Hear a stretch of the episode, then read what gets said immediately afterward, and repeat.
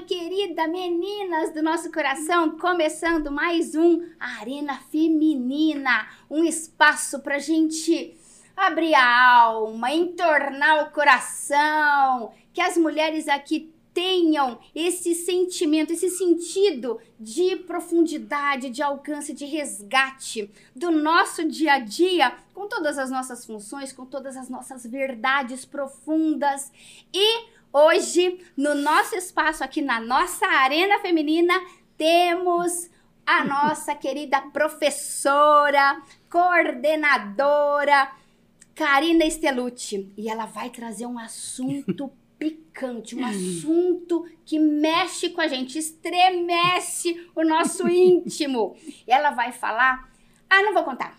Não vou contar. não vou contar. Eu vou deixar ela trazer o assunto para nós. Então, Karina, meu amor, que bom. Obrigada por estar aqui com a gente. Ai, eu e a minha maninha, querida Estela, Estela, Estela Onishi. Onishi. E- É, complica, né? É. E recebendo a nossa querida Karina Estelucci. Karina, conta pra nós. Você tem uma história in- in- intrigante, uma história fascinante, uma história linda.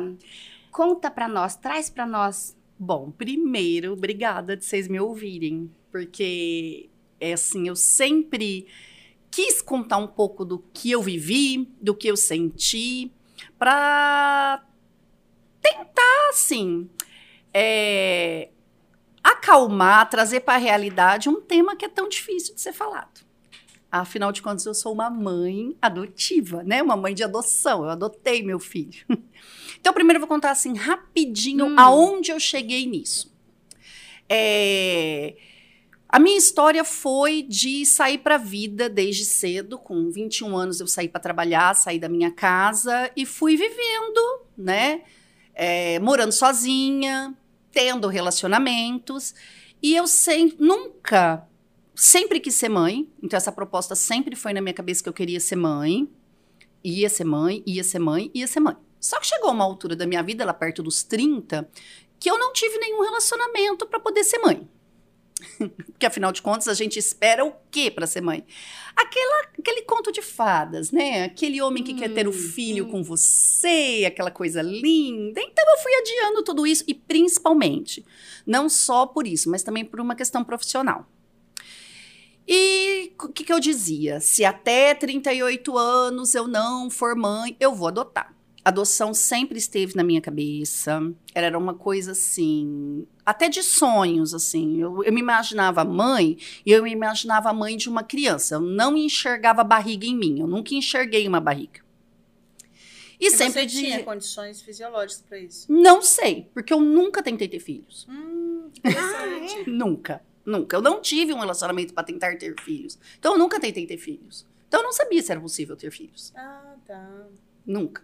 Interessante, né? Sempre teve na cabeça essa Sempre. coisa de. Quando eu fazia meus, meus exames ginecológicos, né, dizia, ó, você tá ovulando, teus óvulos são ótimos. Eu falei, obrigado, né, e segui a vida.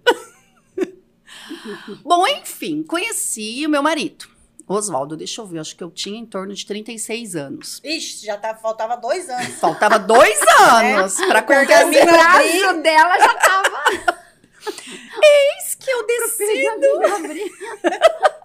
Né? O meu, e o meu prazo de validade, né? Porque mulher tem aquela Tem coisa. prazo de validade, Prazo de validade. Tá vencendo, tá vencendo, tá vencendo. E minha família dizia assim, mas pra que esperar? Né? Eu falava assim, gente, eu não vou ter um filho com uma pessoa que não quer ter um filho comigo. Não vou. Se é pra ter um filho com quem não quer ter um filho comigo, eu vou adotar. Isso tá na minha cabeça. E fui. Enfim, aí o destino ajudou, porque eu conheci o Oswaldo, meu marido, decidimos casar, só que antes disso ele chegou bem claro e falou assim: eu sou operado. Já tinha três filhos. Opa, você é madraça de três, então. Sou, sou. Tenho três, que hoje eu sou muito grata até a mãe deles, porque a mãe deles fala que nós duas criamos juntos, somos duas mães juntas, né? Então a É. minha história tem isso hoje. Hoje a gente. é, Evolução, gente. É. É. Evolução. Fica a é dica, fica a É, dica. É. Sim. É, isso é lindo. Ela é mesmo. uma pessoa que hoje a gente tem essa convivência. Inclusive, nós vamos comemorar amanhã com a família dela todo o aniversário de um deles adulto. Como que ela chama? A Rose. Rose, parabéns, Rose. O mundo precisa de roses por aí. Isso. E ela, a gente tem, ela, ela fala assim: ah, você é, você é outra mãe, você é outra mãe deles. Enfim, e eles estão adultos hoje. E o Oswaldo falou isso pra mim: ó. Falei, bom, então se você tem três filhos e nós vamos abraçar essa coisa, você tem que entender que eu também quero ter filhos. Falou, não, eu tô disposto, a gente vai. Bom, como a adoção era muito clara na minha cabeça, Hum. é, passou um ano de casada, nós casamos em 2010, eu já fui para fila da adoção. Eu tinha umas amigas aonde eu trabalhava em- que viveu esse processo. É demorado, né? É, a, viveu esse processo, me deu apoio nisso, umas professoras que trabalhavam comigo, e aí entrei na fila da adoção. Mas por que adoção e não inseminação? Não sei, a inseminação era um custo alto que eu não tava, não tinha condições. E a adoção era muito clara na minha cabeça. E a pergunta ser inversa também. Por que não adoção É. E- ao invés de inseminação? Ela né? não teve Né? o sonho da Porque- barriga. É, não, ainda eu Estava muito claro. Ai, vocês sabem que eu sou piadista, né? Então, assim, as pessoas dizem assim, mas você não quer ter uma barriga? Eu falei, eu já tenho. Ela já tá aqui. Eu não preciso de barriga, eu já tenho uma barriga até volume, assim, grandinha, princesa. E realmente, esse ato do gerar, claro, se tivesse vindo, seria muito bem-vindo. Mas eu não tinha essa necessidade. Eu queria ter uma criança. E outra, não tinha alimentado isso na sua vida, né? Essa expectativa. Não. É. Que depois poderia bater uma frustração, aquela coisa de sempre estar faltando. Não alimentou isso, Não. né, Karina? Não alimentou, não tinha isso alimentado, E vamos entendeu? pro Eu já outro lado também. Vamos para um lado místico. A criança que hoje é sua já estava lá em cima e falou: mãe, nada disso, eu não vou nascer da sua barriga. É. Para, eu já sei deixa meu essa- caminho É, já. essa família falando essas coisas pra você, nós já combinou. é já combinamos antes, É. mãe. É assim. Pode ser assim, o universo não. Universo. Quando, eu comentei isso com vocês, quando eu tinha algum sonho, que eu tava tendo um filho, no próprio sonho eu dizia assim, uai, da onde ele veio se eu não tive barriga? No próprio sonho vinha isso. Era uma coisa assim, Olha muito só. estranha. É. É, enfim, ficamos ali no começo, é claro, como todo mundo, entramos na fila da adoção buscando um bebê. Bebê. Na minha família não tinha bebê. Eu venho de uma família que eu tenho duas irmãs, além de mim, duas irmãs gêmeas. Nós sempre fomos loucas por crianças, sempre fomos loucas por ser mãe. Cada uma planejava ter três filhos, cada uma só tem um hoje. e não tinha tido bebê porque elas também tiveram uma maternidade tardia. Entendeu? Então não tinha bebês. Quando eu entrei na fila de adoção, elas nem grávidas estavam. Então eu queria um bebê. Fiquei nessa fila quatro anos, minhas sobrinhas nasceram. E eu dizia, bom, se eu tinha uma data para entrar, tá demorando muito, agora eu vou ter uma data para sair. Porque eu não posso ser mãe, eu não posso ficar esperando 40, 40, não dá. E a, e a pressão psicológica da espera de um bebê numa fila é muito grande. A espera de um filho na adoção é muito grande. Eu tinha berço, eu tinha enxoval, É. tinha. Meu marido criticava aquele berço em casa e eu dizia: Este berço é minha barriga, eu preciso dele no quarto. Ai, que lindo. Ele dizia: Você tá sofrendo com isso. Eu falei: Eu não estou. Eu preciso desse berço, eu preciso dessa cômoda, eu preciso desse enxoval neutro. Não sei se eu vou falar- usar. Deixa eu falar um negócio. Vou- deixa eu te perguntar. É, você administra sempre assim as suas coisas? Porque você, você conduziu isso de uma maneira muito legal, né? Muito tranquila, muito saudável. Ai, você não, sei. deixou, por exemplo, esperar quatro anos Era com um fácil. berço na casa. É. Isso arre- poderia Essa é arrebentar algumas mulheres. É. Eu fazia. Focada, mas, mas ela não, ela levou. Não, é minha tá bem. barriga, tô aqui, tô no processo. E é um processo longo. Eu fazia o mesmo. evangelho no lar dentro desse quarto com esse berço.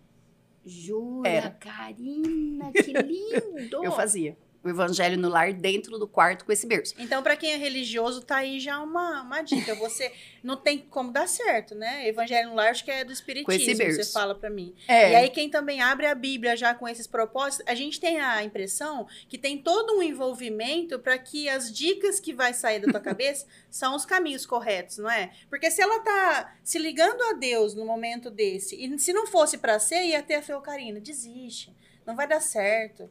Eu acho que o caminho é esse, né? Você se Pois ligar a é, forças é, maiores é. que vão te indicar para onde Que ir. tenha o nome que É, tenha, não tem cada religião. É. Mas é essa conexão com Deus. É, é a conexão, conexão com o Criador.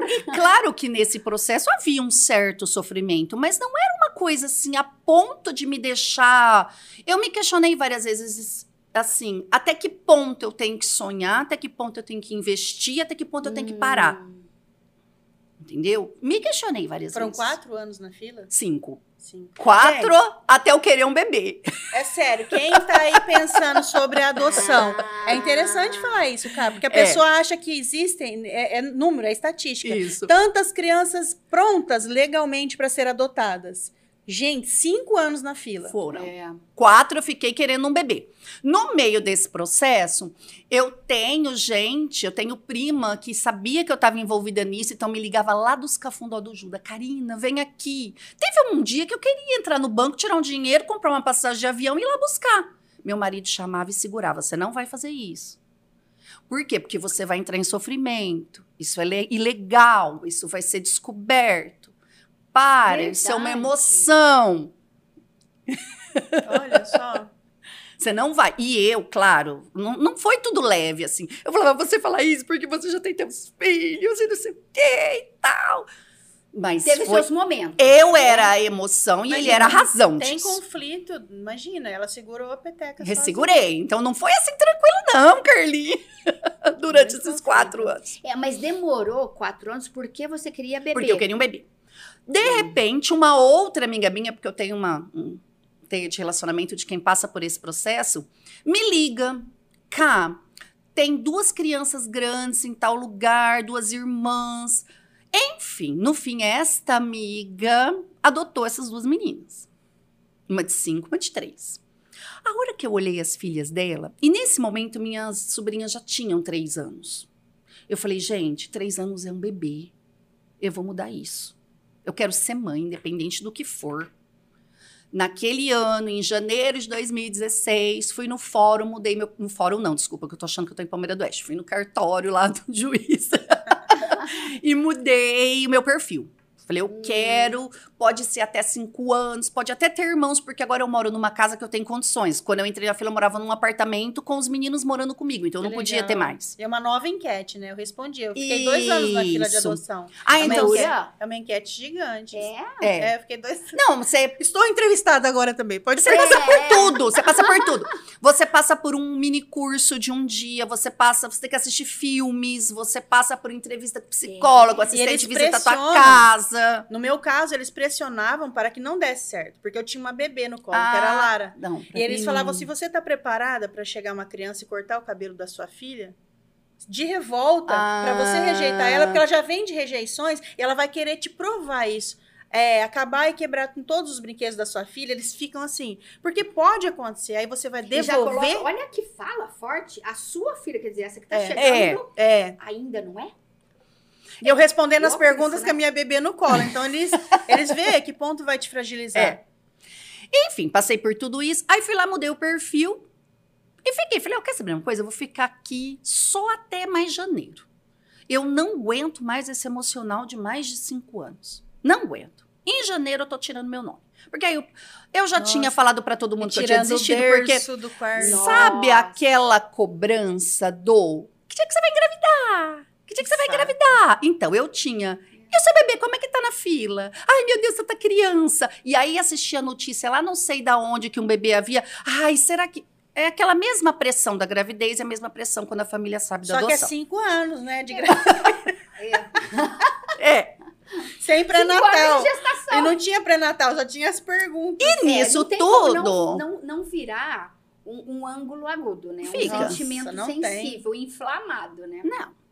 E aí, em Agosto, eu sei a data, 11 de agosto daquele mesmo ano, a assistente social me ligou e dizia que tinha uma criança do meu perfil de três anos. Eu estava dentro da escola, tocou o, o, telefone, estava terminando o período de aula ali. Depois eu fui, vi que era de lá, depois fui, atendi. Ela falou: teu perfil. Liguei para Oswaldo na hora. Falei: ó, oh, nós precisamos ir agora conversar lá. Saímos correndo e fomos conversar. Ela falou assim: você quer conhecer ele? É hoje, duas horas da tarde.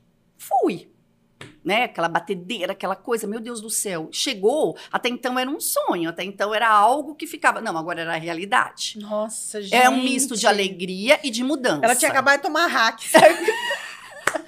Ué, é. tá nascendo, né? Nascendo. Já viu uma grávida quando vai parir? Então, ela tá. Vou ver o bicho pra não, fora. Não, e o agora. que mais me alegra é que eu me livrei disso, porque eu tinha um pânico dessa tal dessa hack, e eu me livrei dela. ah! ah eu me livrei dela! Essa criança não ia nascer, por isso teve vir por esses meios. Porque eu não via barriga, Tinha ia pânico hack dessa hack. junto. Só de pensar nela entrando na minha coluna, eu, ai, obrigada, eu não vivi isso. Aí, Aí fomos, conhecemos. Não existe. Não, minto, vou voltar. Talvez algumas pessoas sintam olhar para uma criança e dizer: estava escrito nas estrelas, era meu me apaixonei, estou amando. Não. Conheci o Anthony na, na casa, né, de transição.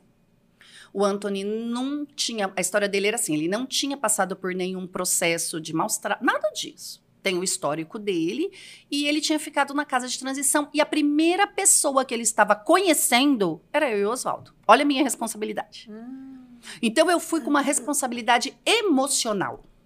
Queria um filho, mas eu tinha essa responsabilidade emocional.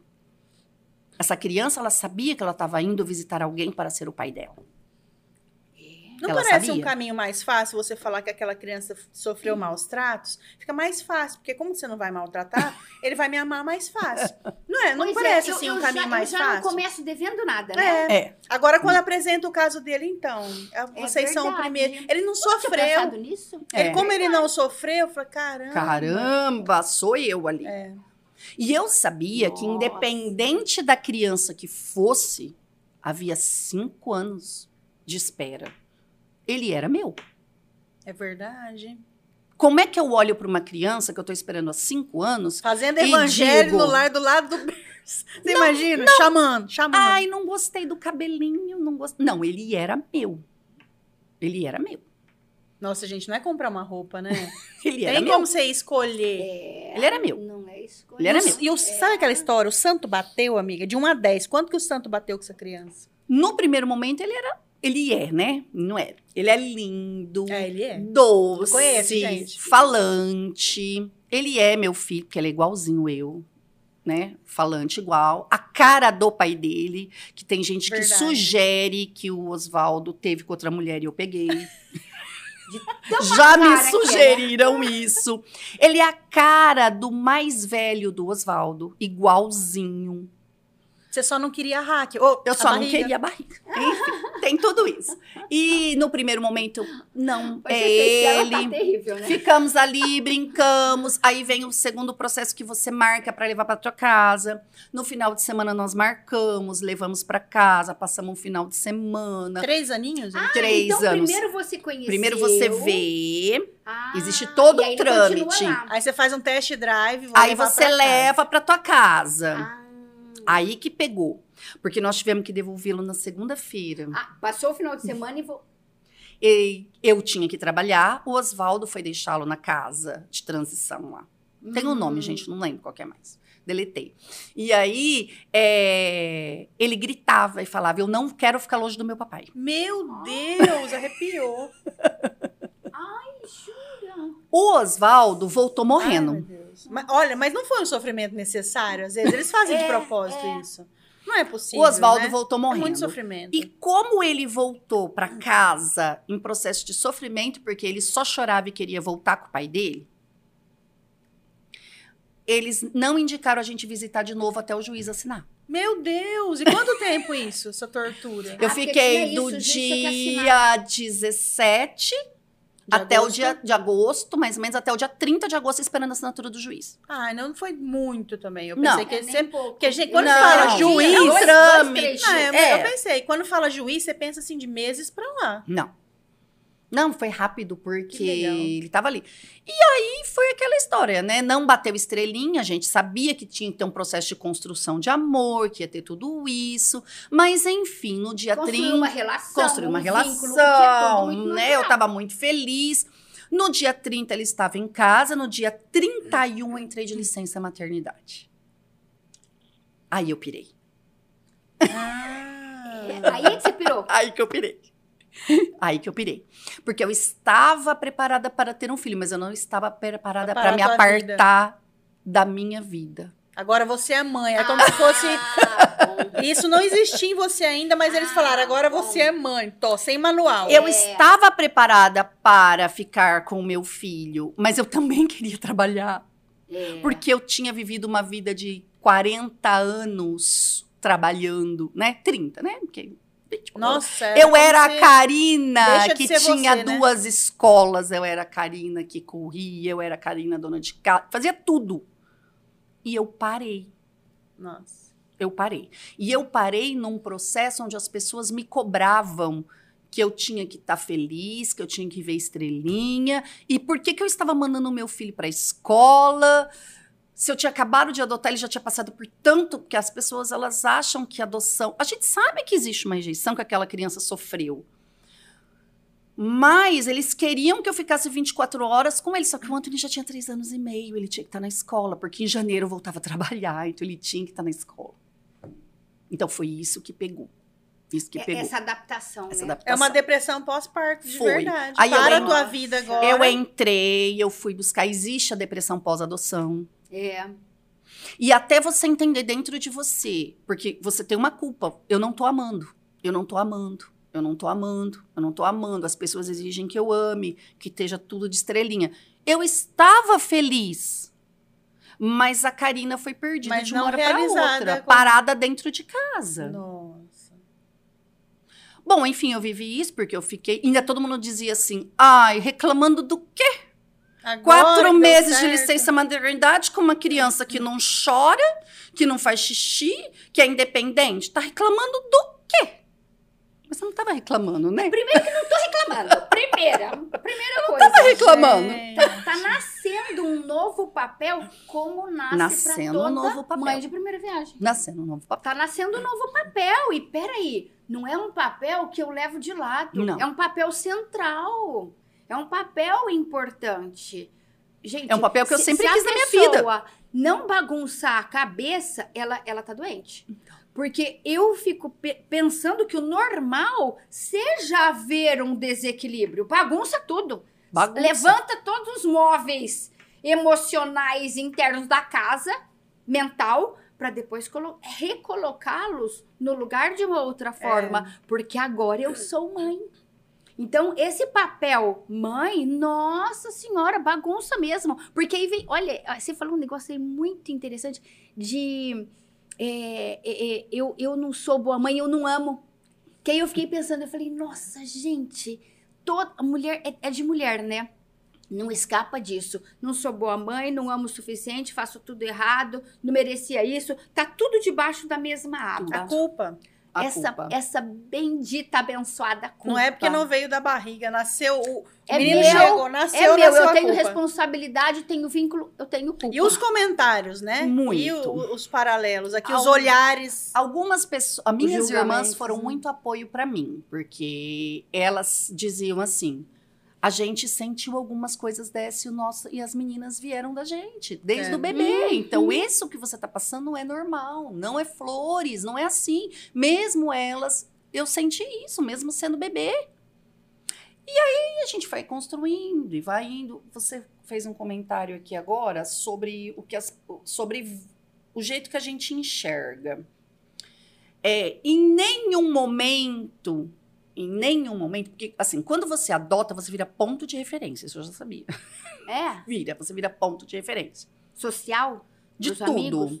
a Karina. Ah, o Anthony, Ah. ah. o Anthony, a Karina, a Karina que adotou o Anthony. O Anthony, então existe. é eu não, a É, gente muda não a sua identidade. Isso. Você não é mais a Karina Ceruti. Não. Você é a Karina que a adotou o gente, Anthony. eu não me incomodo nem meu não, filho. mas não é negativo. É Não. bonito É, você falar é. que você adotou não uma me incomodo. Não Não é é, não numa tenho. posição negativa isso. É. Eu realmente enxergo isso.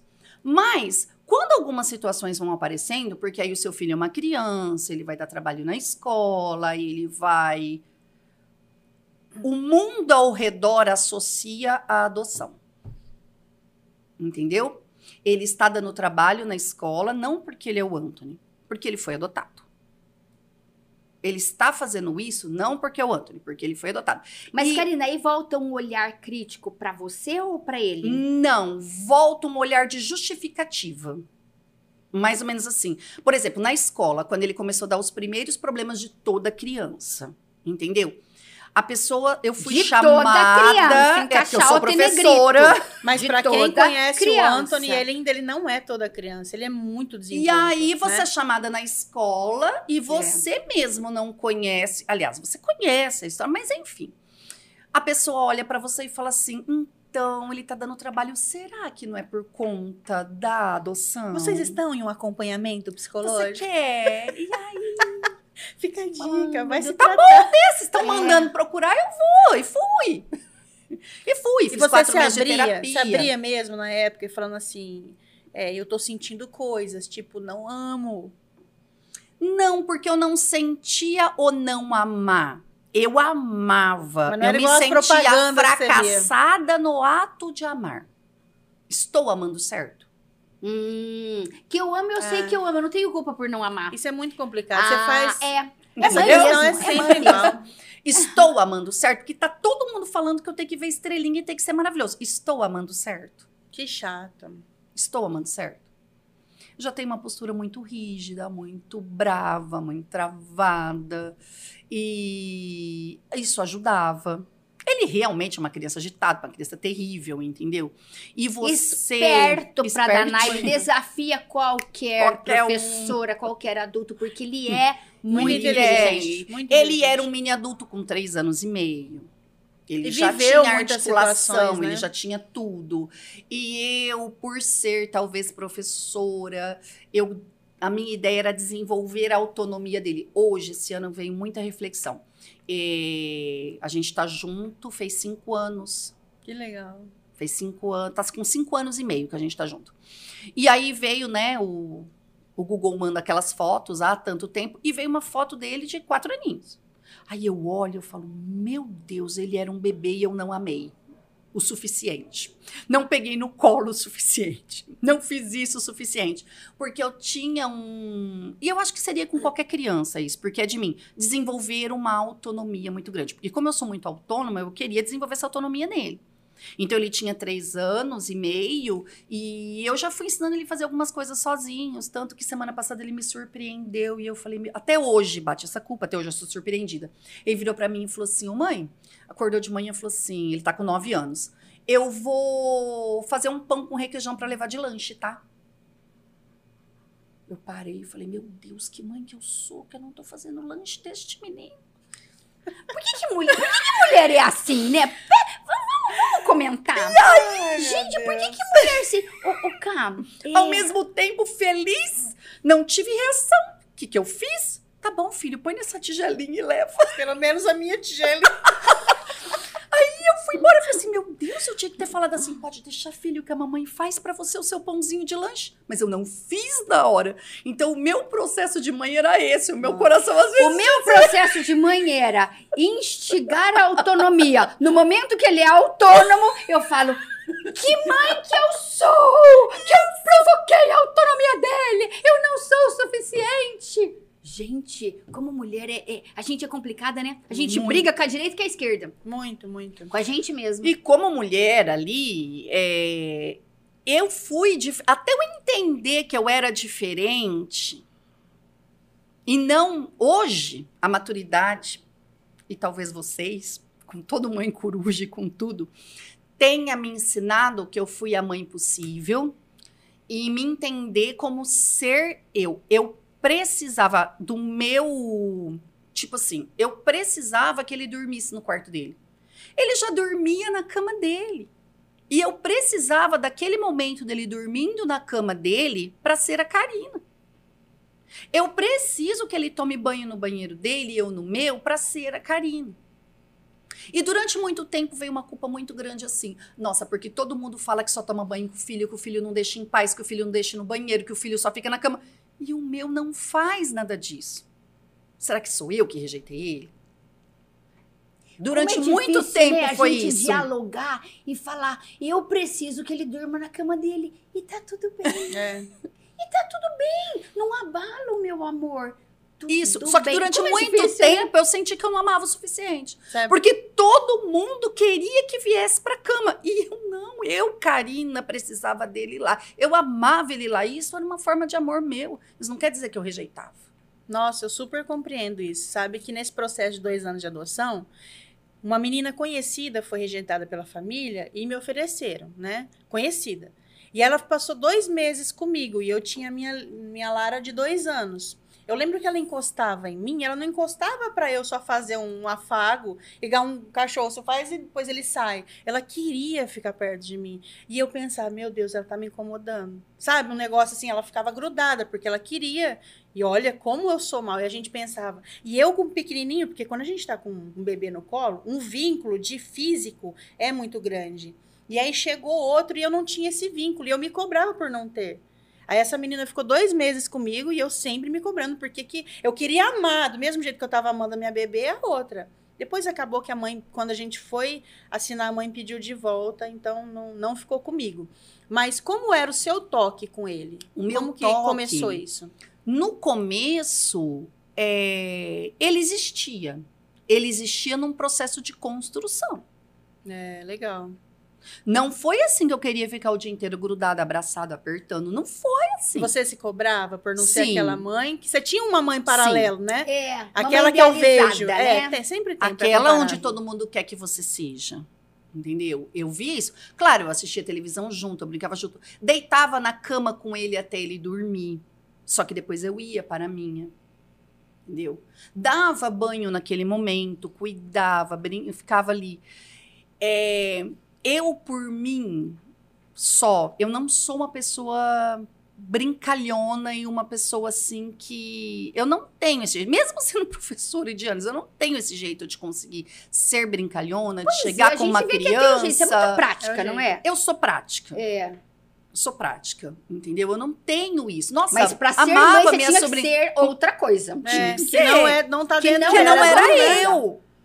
E hoje, com meu filho dialogando mais e conversando mais, eu sei que ele, ele entende essa mãe que ele tem. Hum. Que não é de jeito. Porque às vezes eu falo uma coisa tão idiota, ele fala assim: mãe, você é muito engraçada. Eu falo, eu engraçado? eu divertida? Eu não sou divertida, entendeu? Então, quer dizer, eles enxergam também isso, é- essa situação. Então, eu vivia muito isso. Eu não, eu tinha esse toque foi construído aos poucos. Eu colocava ele na minha cama de vez em quando para assistir televisão. Entendeu? Ele chegou a dormir comigo, mas era aquela coisa, aquela necessidade que todo mundo narrava que tinha.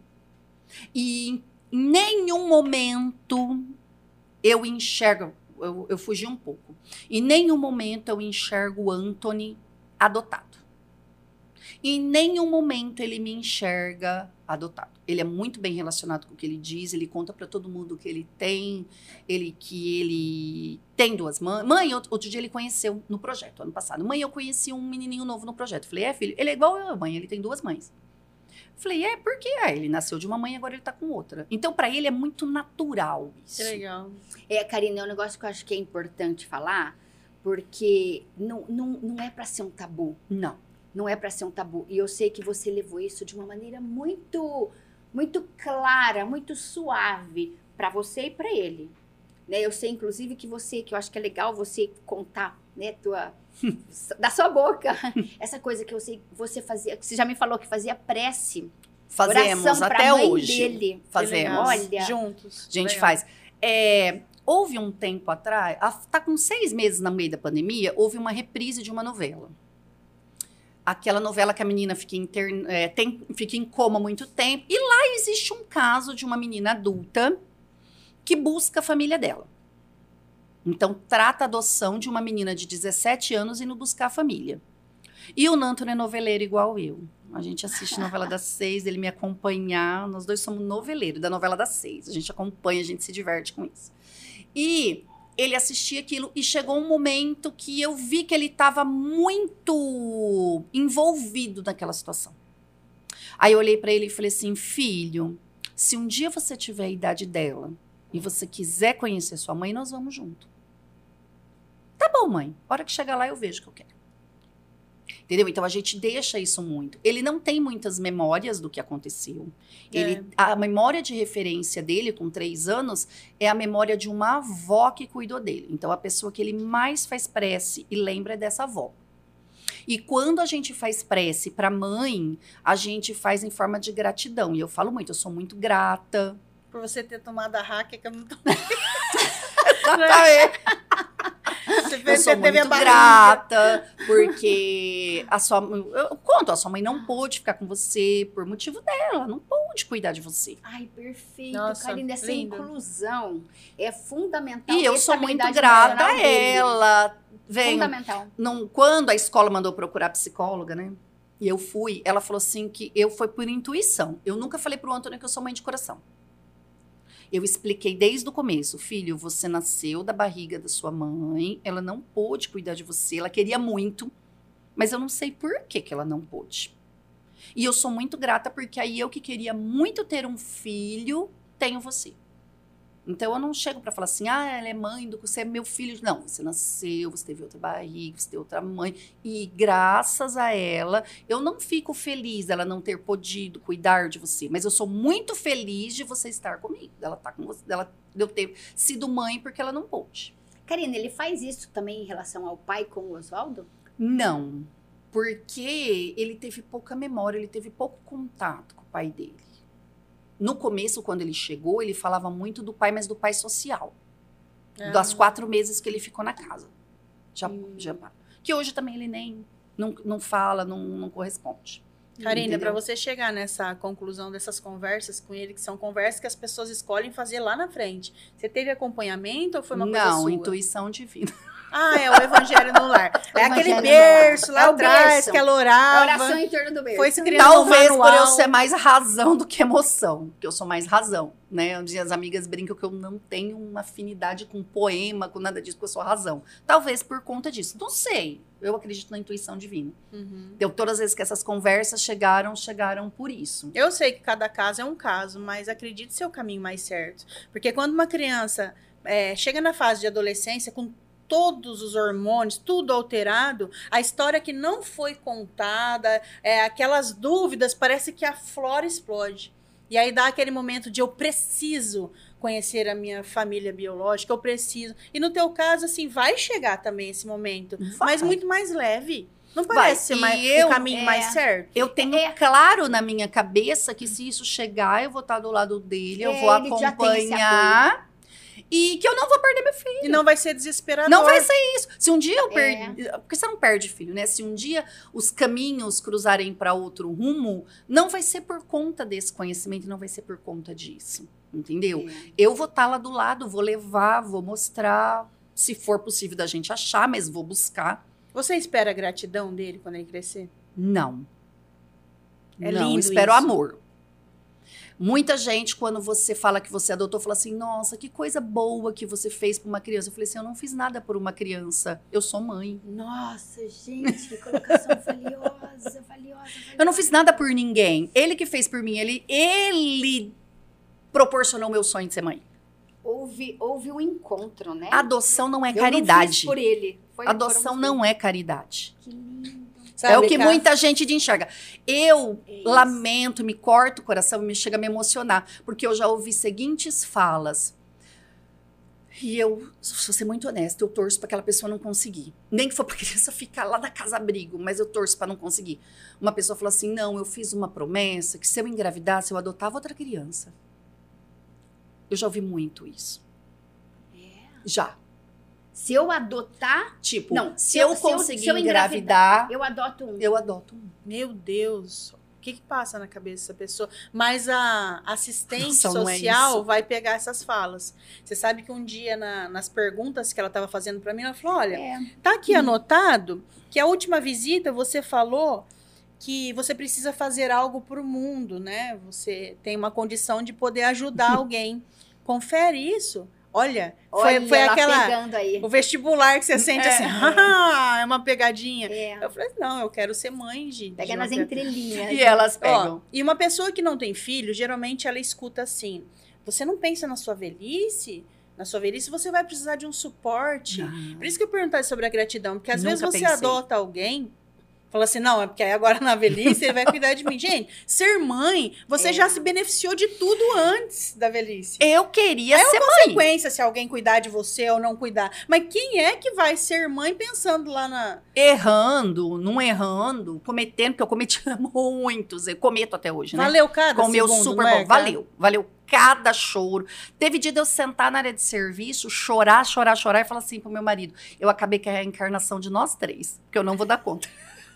Faz evangelho no lar nessa área aí, nessa varanda. E aí ele me abraçava e falava: calma, porque nós vamos dar conta. E assim, o meu marido, ele é. É, olha, disso daí, só concluindo, é, é importante esse trabalho, essa investigação prévia à adoção, né?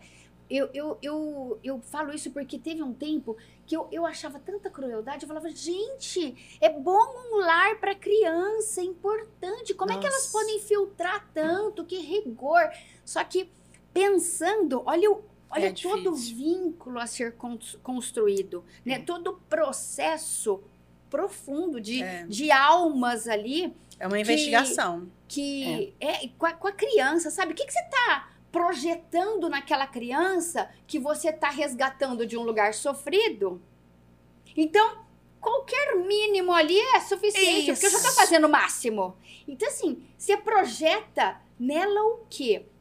E, e nesse aspecto é muito complicado, porque você não, não constrói um laço saudável, né? Existe todo um laço patológico, emocional, que está sendo distribuído ali, né, para a família. Então, é, é- hoje eu entendo isso tudo, e vendo o relato agora, cá, né, da sua, dessas, dessas intimidades que você está trazendo, nossa, faz todo sentido, né? Faz. E as pessoas, elas esperam, elas esperam. Eu vejo em volta, assim. é, elas esperam que no futuro uma criança adotada vai dar trabalho. Por isso que muita gente acaba tendo medo, porque a maioria das pessoas elas acham que uma, por exemplo, eu tenho, eu vejo as falas e às vezes as pessoas acabam falando e nem eu não me, não me toca. Eu fico assim, que eu, eu, espero que eu sirva como exemplo que isso não, ou se tiver que ser o exemplo para afirmar, não sei. Mas às vezes a pessoa fala assim: "Nossa, você viu fulano, fulano, fulano tá fazendo isso, isso, isso, ele foi adotado". Só que o outro Um que milhão não certo, foi é adotado, o outro que não foi adotado É. está fazendo A a mesma mesma, coisa, coisa. até pior. Pois é.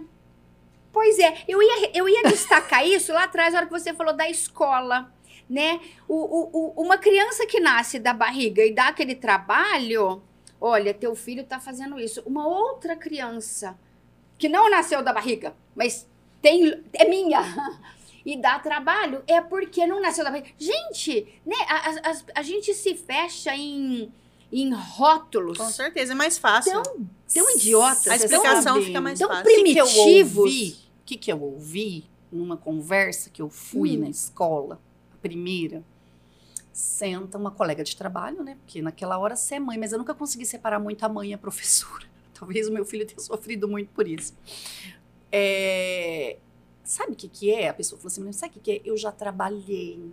Eu já trabalhei com criança assim. Seu filho tem abstinência ao crack. Nossa. Você ouviu isso? Ouvi. É. Ouvidos são para ouvir. Bobeiras, Eu virei e falei assim: eu não conheço a Ai. história dele, como é que você sabe disso? Ou seja, toda criança Que preconceito, né? passou é. por um histórico, De uma gestação de usuário de crack. entendeu? Então é aquele estigma. Você ouve isso? Então, quem for partir para isso, para essa adoção, que é maravilhosa, que é tudo, é. Primeiro, adoção não. Eu tenho isso para falar: adoção não é caridade. Se você estiver pensando em adotar porque você quer fazer o bem a alguém, Desiste. desiste. vai trabalhar numa instituição de caridade, vai fazer trabalho voluntário, Isso, que vai ser evangelizador, Vínculo. Vínculo eterno é outros 500, né? vai trabalhar perfeito numa isso. área social que tem muitos projetos no contraturno, vai trabalhar com Adota um isso. cachorro. Onde pode se dedicar de corpo, À caridade. fazer muito à caridade. Adoção é filho, não é caridade. Uma outra coisa Você que não adoção está ajudando não uma é, criança. É pra tampar um buraco. É. Não. Criança, a adoção não é, eu escutei muito isso quando eu, quando eu estudei constelação familiar. Criança não vem para tampar um buraco da mãe. Né? Se, se, não- se você não estiver preparada ali para aquele vínculo, para aquela troca, para aquele movimento intenso de mãe e filho, Isso. não vá Não aí. vá. Não vá. Não vá, porque é prejuízo para um e para outro. E você tem que estar preparado para ouvir tudo. E não ser melindroso e achar que as pessoas estão dizendo para você. Faz parte da cultura da adoção. O Brasil tem uma cultura onde quem adota ajuda e a mãe que largou é má. Então, por exemplo, nos Estados Unidos ou em outros países é muito comum uma mãe se dar conta que ela não consegue cuidar daquela criança e ela coloca em adoção. Ela não está colocando em adoção porque ela não gosta. Ela quer algo melhor para aquela criança. Acho que o Brasil, até por ser muito caloroso, eles colocam que a mãe que deixou uma criança ela é má. E você está fazendo o bem. Então não é isso. É. E aí Eu você sou a heroína, né? e aí você ela é cria aquela condenada. criança. E a criança capta isso. Você cria aquela criança num campo energético. Eu adoro, adoro essa palavra agora, que eu aprendi, É. sabe? Num campo energético, Isso no mesmo. qual você diz que a mãe era má. Porque ela fez aquilo. Mesmo não. que seja um dizer sem palavras. Só de pensar, já está no campo. pensamento. Não, ela não é má. Exato. Ela não é má. Aconteceu aquele processo, aconteceu aquela situação. Você não sabe o que está passando na vida daquela pessoa, E você não é sabe o que está pensando ela naquela cabeça, parte. ela faz Uhum. parte. Sabe o que eu tô lembrando com essa fala sua, Karina? Que é muito. é, parece que você tá falando algo muito natural, mas não é natural. É uma construção muito grande, evolutiva, moral. É. Quando eu entrei no processo de adoção, eles viraram pra mim e contaram uma história que ficou muito marcada, que é assim, ó. Era, eu tinha até seis anos, estava no processo meu. Às vezes, essa criança vai chegar aqui com uma Barbie descabelada, riscada, e você vai ficar doido para comprar uma nova. Essa Barbie, ela tem nome, ela tem história, você não pode jogar fora. Então, para eles chegarem nessa conclusão, para contar para uma pessoa que estava no processo de adoção nova, já tinha acontecido muito lá atrás. Você quer, joga essa vida tua agora fora, que agora a tua vida é nova. No caso, eu tô falando só dos brinquedinhos, da mochilinha que o Anthony veio com a mochilinha. No teu caso, você já foi para um degrau acima, que é assim, eu jamais vou desconsiderar a tua mãe, a tua avó, ou sei lá quem passou pela tua vida. No começo é você pegar a muito. historinha dele. Eu trouxe você e eles Agora todos. a vida é outra, tá, meu filho? Agora é a são partir todos daqui. meus, é. Você não teve vida pra trás. Ele teve. E a gente não pode pegar e jogar no lixo, porque uma mãe que uma mãe adotiva que desconsidera a história dele acaba de criar um buraco dentro dele. Por exemplo, É. quando você adota É. um bebê, eu acredito assim, quando você adota um bebê, você consegue. É diferente. É diferente. É claro diferente. que vai chegar um dia e o curso do juiz, do juizado, eles falam isso, você vai ter que contar a história. Mas aí você vai contar, você vai passar o processo contando. Ele não teve nenhuma vivência. A criança maior teve essa vivência, então você não tem como. Eu conheço história de família que mudou o nome de uma criança com quatro anos. O primeiro nome. Ai, gente, a criança O foi primeiro- quatro É porque a anos gente chamada... trabalha com escola, então você vê tudo, né? Que desastre. Então, por exemplo, até um ponto a criança chamava um nome, aí quando trocou a certidão de nascimento dela, passou para outro nome. Imagina Meu o consentimento dessa Não. criança para poder nome. pertencer Falou e, e se moldar aquele núcleo. Olha Eu, eu só posso ser amado se eu for assim, assim, assim. E o juiz Gente, aprova que- um negócio desse, gente? A prova. A prova porque se eu quisesse ter mudado, eu poderia. Eu não É posso claro mudar eu a cor do meu carro. Tá no documento, a cor do meu carro é prata. Eu não posso mudar. Como é que eu Aprova. posso mudar o nome? Eles não recomendam, verdade. eles não recomendam, mas aprova. É, aí Não vem a escolha do nome, né? Que você passa a tua gravidez inteira escolhendo nome. Então eu tive quatro anos para montar uma lista de nome.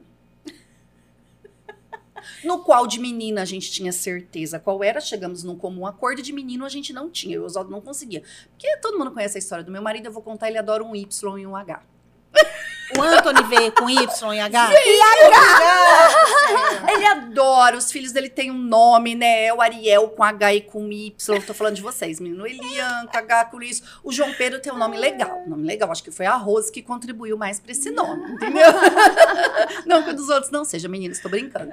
Mas acho que eles sabem que eu faço piada com o nome deles também, e eles também. Oswaldo é com W, amiga? Não, não é. Ah, Como- foi isso. E O aí a gente não se é- achava. Era Oswaldo com V normalzinho. Então tem aquela história de você sonhar o nome do seu filho, né? É mesmo. E aí vem uma criança com o nome pronto. Com, com H Deve ser por com isso Y. que. Deve ser por Com isso que H. ela consente, né? Com Y. E quando a mulher. é, Foi muito engraçado. E eu conto isso pro Anthony hoje. Quando a mulher falou assim: ah, você. Ele chama Anthony. Eu falei, ai meu Deus, tomara que ele tenha sido criado com Antônio, Antônio, Antônio, Antônio. Não, ele era Anthony Anthony mesmo. Eu brinco com ele. Porque ele falou assim: mãe, meu. nome-" Eu falei, ai filho, fala a verdade. Eu queria que fosse Antônio. Mas ele já tava Anthony. Teu pai adora os W, adora os T da vida. Então a gente deixou. Então, até nisso, numa maneira de brincadeira, eu falo pra ele: não, não foi, o- né? Hoje Anthony tá na moda aí, no começo eu não conhecia, mas ele. Eu falo, os que H's, lá no os Ys. fundo, eu, eu acho que eu receberia assim, bom, ela me aceitou do jeito que eu sou. Ela me ama desse jeito mesmo.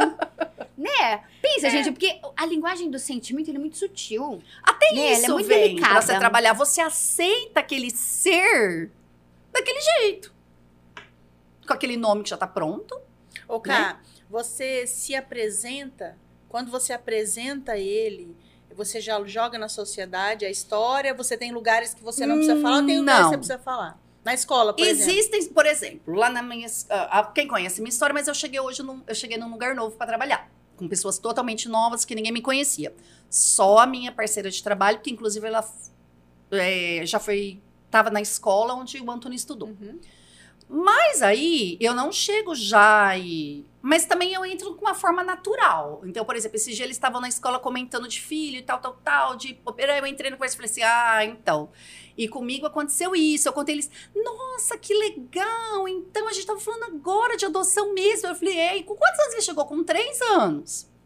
Então, como é uma coisa assim muito natural, eu acabo contando. É um barato, porque às vezes quando é alguém mais antigo, fala assim: ah, me desculpa de eu ter falado isso. Eu falei, a gente não tem nada, a gente é super bem nisso, a gente tem orgulho de falar, fica tranquila. Então, algumas pessoas mais antigas, porque vem desse histórico de, esconder. preconceitos, É. Mas e na frente dele? Falo, se tiver que falar, a gente conversa normal. E ele, quando ele apresenta, ele, você já viu que ele se. Ele tem esse título ou ele não. Ele Tem. tá Teve aí? um episódio que a professora do primeiro ano narrou pra mim no Dia das Mães, que ele já contou pra todas Primeiro as crianças. ano ele tava com Seis anos. seis aninhos. E ele contou pra todas as crianças. É, Ele acha eu o tenho duas máximo mães, isso. uma mãe, e disse que as crianças não entendiam direito o que estava acontecendo, mas ele conta, ele contou de boa. Se trazer o Antônio aqui, ele fala mais que a Karine. Fala. É figura, né? Figura. Hoje, eu acho que ele acaba crescendo e acaba falando menos, mas assim, entre nós, assim, esse assunto é muito. Não é pouco falado porque é tabu. É pouco falado porque pra gente é muito natural. Eu nunca, as pessoas às vezes não veem isso, eu nunca olhei pra ele em nenhuma situação de conflito. Olha que a gente vive, que vocês sabem disso, né? Que de Uhum. vez em quando eu dou uma surtada. Todo mundo. Vocês já viram meus Relaxa surtos? que é como esse. Vocês já viram meu surto? me identifica aí. um momento de surto, de nada, e de. Eu olho e falo assim: isso está acontecendo porque. Não, ele é meu. Eu esqueço. O Anthony ele entrou na minha vida, entrou na nossa vida e a gente esquece de tudo isso. Que lindo. Na verdade, eu vou lembrar quando Perfeito, alguém não é? cita. Quando alguém cita, eu vou lembrar. Fica, olha, gente, fica a dica pra sociedade. A mãe esquece sempre que ele é adotado. A gente esquece. E a sociedade lembra o tempo todo. Mas eu né? também lá. não me importo É. de, de lembrar. Eu também não me importo. Falar, ah, tá. Outro dia, até numa fala, foi muito engraçado. Ai, mãe, eu vou falar, mas não é assim. Não sei se a senhora vai ouvir, mas eu lembro disso. E também não tô fazendo uma crítica, mas é, é o ponto de referência. Então, a minha mãe foi contar a história de um parente distante que eu nem sei quem é. Aí minha mãe falou assim: então, o fulano que. a- adotado da tia tal que fez. De 50 anos já. É. aquele que é adotivo.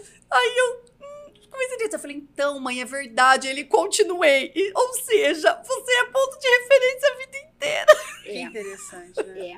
É. É um então selo, você né? tem que lidar com isso de uma maneira positiva. Então eu Cê- ó. espero que seja um exemplo positivo. E não me importa, porque isso faz parte da minha história. Como é que eu vou me importar que alguém diga que meu filho é adotado? Exatamente, exatamente. Porque o preconceito vem de fora, mas não encontra eco dentro. porque eu não tenho, eu sou a mãe, então é o que importa. E Lidar com isso com essa convive? naturalidade de que assim, tá aqui, olha. É, é como qualquer situação da vida. Dá até preguiça Né? gerar história o tempo todo, ter que contar o tempo todo, né? É, qualquer, qualquer notícia da sua história aí que você tenha vivido, então assim, não tá escondida embaixo do tapete. Não. Tá clara, mas eu não tô olhando para aquilo toda hora. Né? E eu tô às- vivendo. Às pro vezes esse assunto vem em família assim, por exemplo, quando conta uma história de família. Então, por exemplo, às vezes vem uma foto lá da Manuela e da Laura, minhas sobrinhas. Vem uma foto delas de três aninhos. E dentro daquele contexto ele não tava. Eu falo, filho, você não tinha chegado ainda, por isso que você não tá aqui. Ah, é verdade, mãe. Que bonitinho. Ah, então tá bom. É. Eu Não nasci tinha. aqui na família depois. De eu boa. vi uma cena de uma vez que aquilo me. Eu comentei com a Estela e acabei ganhando um presente maravilhoso. É, eu tava no aniversário e todo aniversário passa aquelas fotos, né? Ah, E aí eu sentei e estava olhando ele ver as fotos. Então ele estava vendo as fotos das crianças que ele convivia, dos primos, menores. Ah, E aí eu vi ele pensando assim: nossa, eu não tava. Eu vi ele falando: nossa, eu não. Mas não foi uma coisa assim, um sofrimento. Talvez ele se deu conta que ele não estava naquele momento. Mas talvez eu pensei assim: uma criança que não estava numa festa e vê aquilo. Não tem criança que chora porque não estava no casamento do pai? Talvez seja nesse mesmo contexto. Não Aham. sei. Tem criança que chora porque não foi no casamento do pai. Ah, É. a minha filha pergunta nas fotos, mãe, nessa hora que eu tava no céu. A Lívia fala direto isso. é. Que ela tava no céu enquanto é. aquilo tava acontecendo, entendeu? Exatamente, entendeu? Então, e aí eu não, a gente não tinha fotos de bebê. E aí, a- não sei se vocês conhecem aquela moça, a Estela do desenho que fala. Vocês conhecem Estela conhecem Lish, Estela do Desenho? Bicho, ela é Fala. chata, você não tem ideia. Você Ela conhece pouco ao vivo. mesmo. Construiu uma história com o Anthony Bebê. No desenho que fala. E aí ele olha aquilo, ele fala até, entendeu? Que legal. Dentro dele, talvez ele tenha no futuro. Quer conhecer alguns- ela? Se quiser, a gente te apresenta a Estela. apresenta ela. Talvez no futuro ele vai ter esse questionamento de, ah, eu não tenho foto de bebê, eu não tenho isso. Mas ele sabe o porquê que ele não tem, porque a história dele é de um momento que não tinha. É, mas eu não acho que isso é ponto inflamado, não. Eu acho que isso não é Não. ponto de dor. Né? Também acho que. Porque eu, eu vejo. Eu espero que Luana- não seja. É, a Luana olha para coisas, momentos ali que a Lívia tava pequenininha, né, gostoso ali numa foto, em algum contexto ali de diversão. A Luana ela- é mais nova. A Luana é a minha mais nova. Hum. É, a Luana é a mais nova. Tem três anos de diferença. Então ela olha aquilo e, ah, que legal. Eu não tinha chegado, né? Não, É. não tinha. É, Sim, é a de boa, filha que nem ele também. falou. É, tudo de boa. Não, não tinha chegado. Não é ponto inflamado, ó. Depois você chegou, a partir do momento que você chegou, você tá em todo. Então, isso é um processo. E eu também tenho um. Ah, você falou disso. Também tem uma situação que durante muito tempo me pesou. Hoje não me pesa mais. Eu nunca olhei o Anthony com olhos de pena. Ah! Nunca. Muito bom. Nunca. Pessoas de fora, sim. Inclusive, ah, coitadinho, também vai saber o que ele passou. Ai, que chato isso, gente. Né? Entendeu? Mas também as pessoas não fazem isso, sim. É mais É com por aquele causa ar dessa de cultura. Mas falando pra né? você, aí você se Entendeu? sente culpada É. de não ter dó do Eu teu nunca filho. olhei ele com olhos de pena. Eu nunca deixei ele tomar três sorvetes porque ele nunca teve sorvete. Eu nunca deixei ele. Não. Ótimo, você não teve. Agora tem. Agora Existe- você vai tomar em ó. um, que toda criança tem que tomar um. Ô, Carlinha, existe empoderamento de mãe? Porque eu tô vendo uma empoderada aqui. Nossa, Não. existe, é eu ser não sou empoderada. empoderada aos olhos das pessoas. Aos olhos das pessoas, eu sou uma mãe que veio do exército. Bruxa. É, eu Karine. sou uma mãe onde eu já ouvi falar assim: é, você tá precisando passar uma temporada com a tua tia pra aprender. Karina, Eu vou te deixar um fazer tempo aqui pra fazer pergunta, isso. Porque a tua resposta, ela é muito instrutiva. Eu não sou. o mundo nos condena. Eu não sou vista como E empoderada. daí? Eu sou o vista mundo como nos cruel. condena. Tá fora isso. A pergunta é: você se condena porque o mundo te condena ou você consegue abstrair-se disso? Já me condenei muito. Já me condenei muito. Chega a me emocionar isso. Durante muito tempo eu me vi como essa vilã. É. Me vi. Durante muito tempo. Como a vilã que é, dar bronca toda hora, que é a carrasca. Só que hoje eu entendo que isso também me ajudou a me impulsionar para ser melhor. Hoje, entendeu? Ser vista desse jeito me fez criar um impulso de ser mais terna, de ser melhor, de ter que mudar. Só que era cruel e é cruel para mim ser vista como uma terrorista de criança. Entendeu? Você foi professora Porque- quantos anos antes de o Antônio chegar? Ah, eu acho que eu tava fazendo uns 19 anos de profissão. Eu não sei se a sociedade tem noção o que, que é uma professora com 30, qui- 30 crianças na sala, manter aquelas crianças num tom de fui- voz, e aí chega um filho. Você vai ser professora eu não muito tempo. consegui separar. É, então, verdade. ao mesmo tempo que eu era assim, que eu não conseguia separar, eu também, assim, eu sofria por não. Eu sou mais seca. Eu era aquela professora que era mais seca, que as crianças sabiam que eu era daquele jeito, gostavam de mim daquele jeito, porque eu sempre fui mais assim. De brincar, de largar, falar, ah, vá, vá, vá, vá, o que, que você tá fazendo isso? Mas eles sabiam entender que era um tom de brincadeira, que não era muito isso. Eu nunca fui muito. Eu nunca fui aquela professora de abraçar, de beijar, de pegar. Nunca fui disso. E eu só sabia ser professora, eu não sabia ser mãe. Então a mãe demorou para ser construída e muito. E nesse caminho eu fui vista e a- sou ainda, eu sei que eu sou vista desse jeito. Como a cruel, como a muito rígida, como tudo isso. Não é difícil? É, mas isso me faz também melhorar. Me incomoda? Me incomoda. Não que o outro diga, me incomoda de talvez ser verdade. Então eu querer mudar um pouquinho. Ai, Karina, posso falar um outro lado dessa questão? Da mesma maneira que você enxergou que ele precisava ter limitações como qualquer outra criança, dependente dele ter sofrido ou não, a gente tem o exemplo de. Eu tenho uma mãe que a gente acompanha a criança desde o início. Primeiro ano de vida dessa criança, ela passou por uma UTI. Isso daí choca a vida de qualquer mãe e pai. Mas desde então, a criança pode fazer tudo. Eu lembro de um processo que a gente teve quando essa criança estava com seis anos, que eles não conseguiam frequentar uma roda de cinco ou seis pessoas, que essa criança ia fazer um dano, passaram a ter vergonha e não ser mais sociáveis. E a resposta era: é porque quando ele era bebê, ele ficou na UTI 28 dias e essa criança hoje tem 11 anos e está dando um trabalho. Então, a Porque consequência. passou 28 na UTI. Porque foi 28 dias A não história tem. Então, não- como sofreu muito, ele ficou muito doente. E foi um, uma, um excesso de piedade ali. Excesso, ó, gente. Tem isso, excesso de piedade? Tem. Porque já essa criança já recuperou. Com seis anos ele era muito. Os pais tra- não recuperaram, Eles né? não recuperaram. Eles então, não imagina se a recuperaram. Karina faz esse mesmo processo.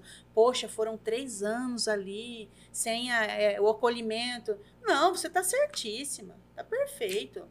Não se cobre, amiga. Não se cobre. A gente se cobra, né? tanto, tanto. Mas hoje a maturidade, e como eu digo, vocês, essas conversas que a gente tem, me faz entender coisas melhores, me faz entender que fazia parte, eu precisava disso, dessa construção, e tento ser cada vez melhor. E eu sou muito clara com o Antônio nisso. Semana passada, é, eu ouvindo, acho que eu estava ouvindo até o, o.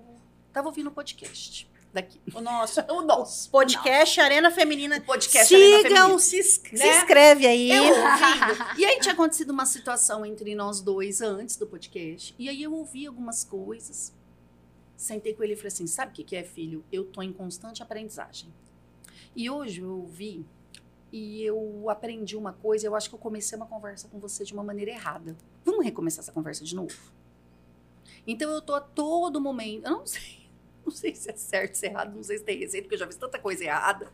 Então, a todo momento, eu Só falo você. pra ele que Só eu ela. estou Só em você. aprendizagem de Eu ser não. mãe. Que eu estou aprendendo a ser mãe. Eu estou em construção, estou aprendendo. Eu acho que comecei essa conversa errada com você. Vamos começar ela de novo? Ele fala, então vamos. Ai, Karina, vamos, vamos parar um pouquinho? Ai, até pra tomar um fôlego. Porque assim, gente, Acho, ela falou pouco. tanta coisa, ela falou. Mas eu, eu, eu, quero, eu, eu quero concluir, eu quero fechar né, essa ideia, que eu ia falar umas coisas, mas aí vai passando. É, é essa com. é, eu aprendi tanta coisa. Quando a gente se dá a chance de aprender, se respeitando na ignorância, muda de figura. Porque a gente se cobra uma perfeição que a gente não tem como ter. É. Né? É, você falou uma frase lá no começo, ai menina que tá aqui ainda, batendo Deus, dentro de tanto. mim, que é essa de, né, eu, eu, eu, eu não vi passar isso, né, eu não, eu não cuidei disso, eu não evitei aquela dor, nossa senhora, e aí bate aquele martírio, sabe, aquele peso. Gente, isso é, é, é esse sentimento que atrapalha a relação. E não o episódio em si. Porque, que nem você contou, né? Desse caso, o ser humano, ele é. A alma é elástica. né? A gente passa por dificuldades, mas a gente se remodela no sentimento. A gente gera o aprendizado e aquilo passou, ficou só na história. Não tem mais dor. Mas a consciência fica trazendo. Por quê? Por que, que eu não fiz melhor? Porque eu me puni. Sim. Né? Essa, essa consciência do eu devia ter feito assim, eu devia ser melhor, sacrifica muito, muito a alma feminina. E, e esse espaço é para isso, não é para a gente teorizar no ideal.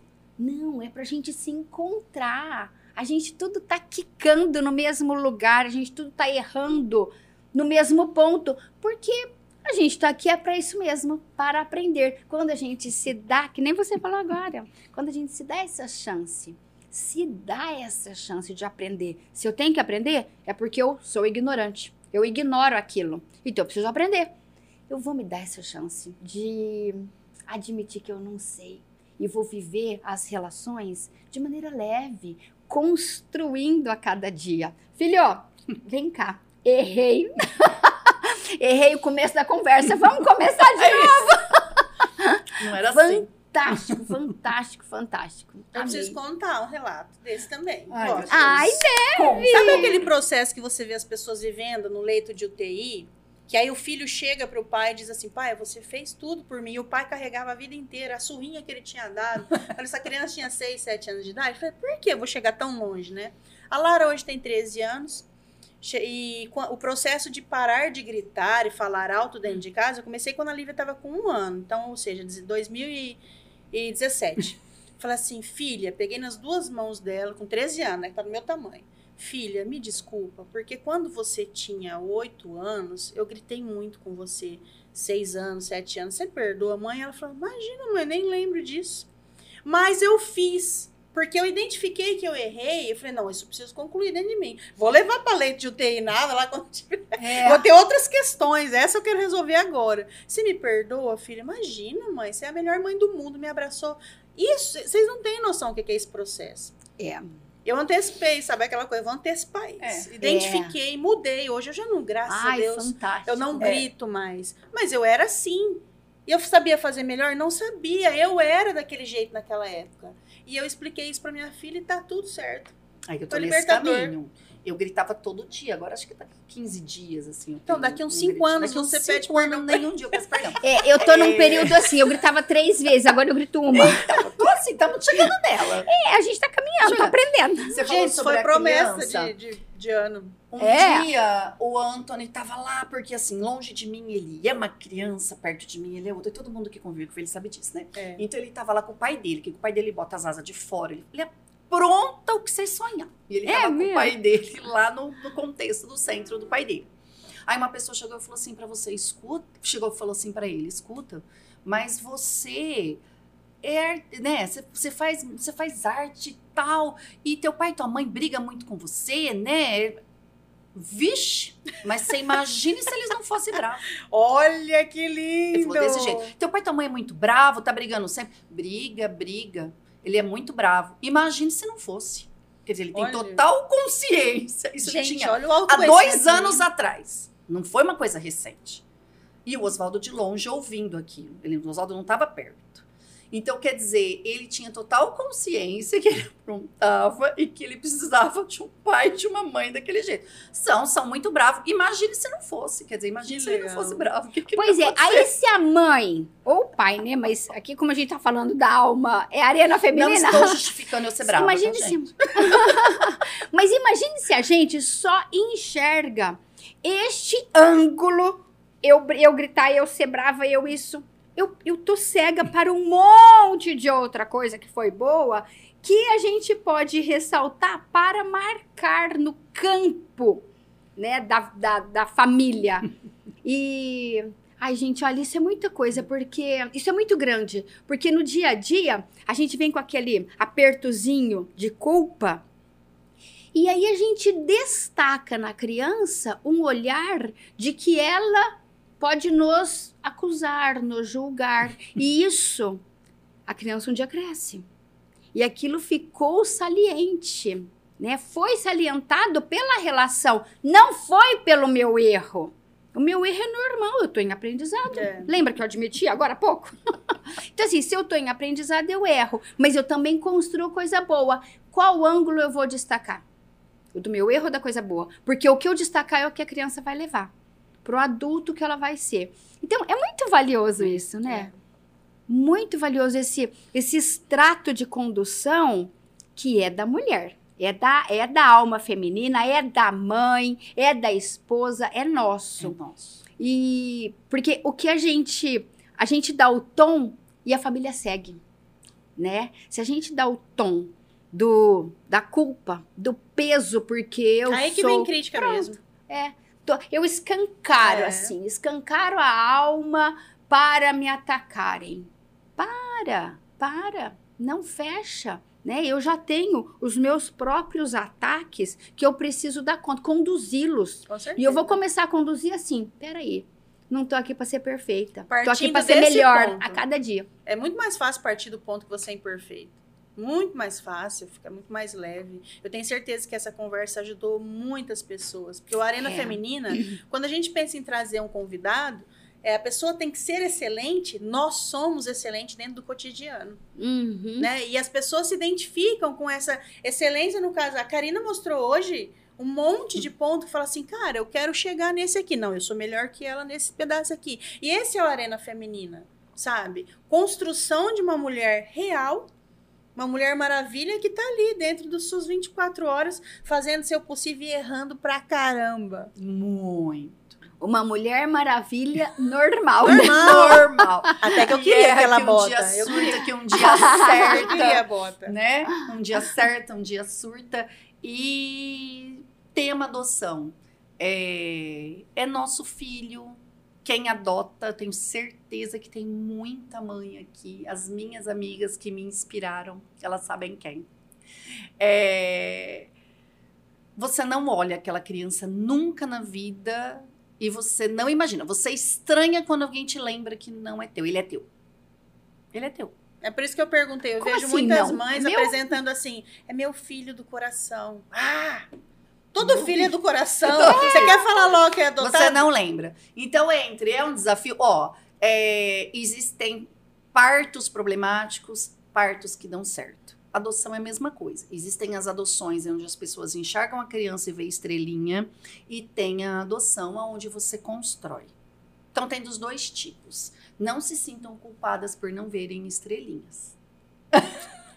não sou muito de ver estrelinha, geralmente, na vida. Eu sou mais racional, entendeu? Então talvez seja por isso. É, o seu parâmetro é Mas... é flores, você não vai alcançar, né? Eu passei isso daí é. na minha gestação. As minhas duas gestações, eu não sou de, não alisei a barriga de nenhuma delas. A terceira gestação, que foi o, o aborto que eu tive, né? Mas as duas, eu vi as pessoas tiram foto e não tá errado. Não, é cada um é... no seu processo. Tira foto do mês e tal. Eu não tive isso, eu nunca alisei barriga. A minha filha Lara, eu fiquei sabendo o nome dela quando ela tinha oito, eu tava com oito meses, duas semanas para ganhar ela. Era Beatriz uma semana, virou Lara na outra, porque acho que ela lá de cima falou assim: Lara, eu quero Lara. Eu gosto de Lara. então, eu falei, nossa, Estela, que insensível. Eu agachava, que parecia que não tinha nada. Né? As pessoas faziam assim, eu com aquele barrigão. Então foi um processo. Isso não diz que eu amei menos. Exatamente. Demorou para entender isso. É, os rótulos, eles, eles tendem a. a, a Massacra. É, a, a, a, interferir na nossa naturalidade de identidade, né? E assim, você é muito feliz sendo do jeito que você é e muito admirável. A Karina é muito feliz sendo ela prática, profissional, é, administrativa. Mas se você não se aceita assim como você é, e eu olho outro. Aí abre perto. Aí abre uma- um, um portão, assim, escancara um Fragiliza, portão. você fica frágil. Poxa, eu quero ser Ai, igual eu tô errada de ser assim? Não, ninguém tá outro. errado Eu fico de ali ser. tirando foto da barriga porque a outra tirou, mas eu É. não quero, cara. Não quero. Eu Não pre- gosto. Eu precisei, eu preciso da minha profissão para ser uma pessoa completa. E se eu tivesse que ter aberto mão disso, entendeu? Por um cuidar melhor, talvez, talvez eu teria desejado. Quando eu estava estudando para esse último concurso, eu cheguei em casa e falei com meu filho, falei, filho, o negócio é o seguinte. Tinha Copo seis noodle, anos. O negócio copo é seguinte. uma semana O seguida. negócio é o seguinte, vai ter um dia da semana que eu vou estar sentada aqui estudando e eu não vou poder ver televisão e conversar com você, porque eu não tenho estrutura para brincar, né? Eu não sou brincalhona. Então o que eu faço com meu filho? Assisto televisão. Eu não vou conseguir assistir televisão com você, porque eu vou estar estudando e não vai ter jeito. Naquele dia, eu tenho um marido maravilhoso, Oswaldinho. Você sabe, né? Oswaldo com V, nunca mais vou Não, esquecer. você sabe que você é, é meu parça de vida, né? Que a gente aí tem nossos espinhos como todo mundo, mas você é meu parça de vida que me entende em cada doidura que eu faço. Ai, Então eu entendia que naquele dia não ia ter isso, não ia ter comida direito, não ia ter isso. E eu precisava daquilo para poder ser a Karine e talvez ser uma mãe melhor. Se eu tivesse aberto mão daquele momento de estudo, de investir naquilo, eu talvez seria uma pessoa frustrada. Porque hoje eu entendo, não é porque eu amo menos, é porque eu sou desse jeito. Legal. E quem me ajudou foi o meu grupo de amigos, né? Ah. De eu ouvir todo mundo, de me entender. E a gente volta naquela frase. A arena feminina. É, arena feminina. é tudo, Arena né? feminina é nova, tá, gente? Mas A essas gente já vivia essa arena. É, essa arena já. Ela, ela, tá, ela tá aqui agora. Antes Tá ela aqui era. agora. A gente tá dividindo pra ajudar mais gente. Não, mas ela já era vivida. É isso aí. E é isso. E a gente volta naquela frase, né? Mãe feliz, criança feliz. As pessoas querem fazer o inverso. Eu vou viver agora a vida do meu filho. Esquece ela, entristece a casa. Não entristece só a criança. A mãe feliz, tá bem, tá realizada? Legal. Eu- é o que eu vivo contando e vou contar sempre. Eu trabalho em casa, eu amo o meu trabalho, que eu sou ilustradora. Eu coloco o relógio despertar às 5 horas para poder parar de trabalhar. Então o relógio toca às 5 horas, opa, agora eu vou ficar com as minhas filhas. Eu tenho duas. Uma quer jogar vôlei, outra quer brincar de Barbie. Então a gente se divide, meia horinha só, não precisa fazer muito não, gente. Ser mãe não é um negócio que eu vou brincar de camaninha o dia inteiro, pelo amor de Deus, em nome do Senhor. Não, eu coloco o despertador, tá bom, 5h40 já deu, gente. 40 minutos de mãe, agora eu vou ser Estela de novo. É. É, em casa até isso eu já tive culpa, né? Nossa, eu não sei tudo chão pra brincar. Nunca brinquei de massinha. Eu não sei tudo chão pra brincar. E meu filho, coitado, ele é acostumado, porque ele tem um pai e uma mãe já de idade, né? Porque as pessoas também agora falam que eu sou vó do meu filho e eu me divirto. Outro dia foi uma pessoa medir um negócio Ah, sem noção, Eu me é. divirto. Pois é. Mas você não divertiu? Muito sem não, noção. deixa ele achar. Nossa, aí a pessoa falou assim pra mim, nossa, na pandemia sobra tudo pras avós, né? Eu falei, é verdade. É verdade. O Antônio Me dá o nome lá e o na CPF sala. dessa pessoa. E aí, assim, a gente não tem pique. Então, demorou pra eu entender assim, qual é? Eu não consigo sentar no chão com meu filho. O que que eu consigo? Eu consigo sentar e assistir o desenho que ele quiser? Né? Com Dividir a pipoca, com pipoca, amiga, pipoca. né? pipoca. Porque na minha casa Né? é a TV da sala e a gente divide, eu e o pai divide a TV, uma hora ele assiste o desenho que ele quer, a gente ass- procura os mesmos interesses que ele, porque é o que a gente dá conta é a TV. Então é o que a gente vai fazer a TV. Nossa, tá ótimo. É o que a gente dá É conta. muita coisa. é Aí o. Anthony chega pro pai dele, que ficou no telhado o dia inteiro, né? Ah, pai, vamos jogar futebol? Não, duas partidas de dama. E tá ótimo também. Gente, vamos explicar. O Oswaldo com V fica no telhado porque ele é Eletricista. eletricista. E aí favor, a né? gente já não é novo. Como é que ele vai jogar futebol? Então ele fala, duas partidas de dama eu aceito. Aí vem o menininho mesinha com a dama, mas ele tá E vai marcar, a vai marcar a vida dele, essas duas É. partidas de dama. a gente vai se adaptando. Teve culpa há muito tempo de não sentar? Teve, mas é o que eu. Ai, é- amei. antigamente eu Amei rezava e dizia: me ensina a amar. Talvez entender que isso era uma forma de amar ajudou a gente a se aceitar como mulher. É. Gente, antes das considerações finais, que a gente tá aqui, né? Amamos, amamos, amamos, Karina, mas antes das considerações finais, é, eu quero ressaltar, preciso, uma alma feminina que se que se dá a chance, que se conhece, que se permite vivenciar em plenitude todas as suas características, todos os seus papéis, todas as suas funções, é uma mãe feliz, é uma profissional feliz, é uma, amiga. filha feliz, é uma amiga feliz. Quer dizer, ela tá plena. Essa é a essência a ser buscada. Né? A gente a gente tá aqui nesse bate-papo justamente para para fazer as- os plugs internos, as conexões com essa essência. Então, ai, vamos às considerações finais. Karina, finaliza. Ai, meu Deus. Foi Finaliza. muito valioso você estar aqui. Muito, muito, muito. Você trouxe notícias importantes, você trouxe a sua natureza com muito aprendizado para outras naturezas. então, você quer falar mais alguma coisa? Quer fechar Eu já também? Deixar uma tanto, mensagem? Eu já falei tanto, mas o que eu queria dizer é assim, Hum. como primeiro como tema adoção. É maravilhoso, a gente se constrói a cada dia. É fácil? Não. Como nada na vida não é. É muito difícil. Muito difícil. É, mas vale a pena. Quando você. Qualquer filho que você decide criar, você tem que criar na verdade, na autenticidade, com seus erros ou não. Eu aprendi isso com o tempo.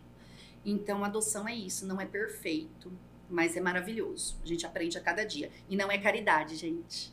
Não é caridade. Adoção não é caridade. É um ato de amor? É, mas não é caridade, né?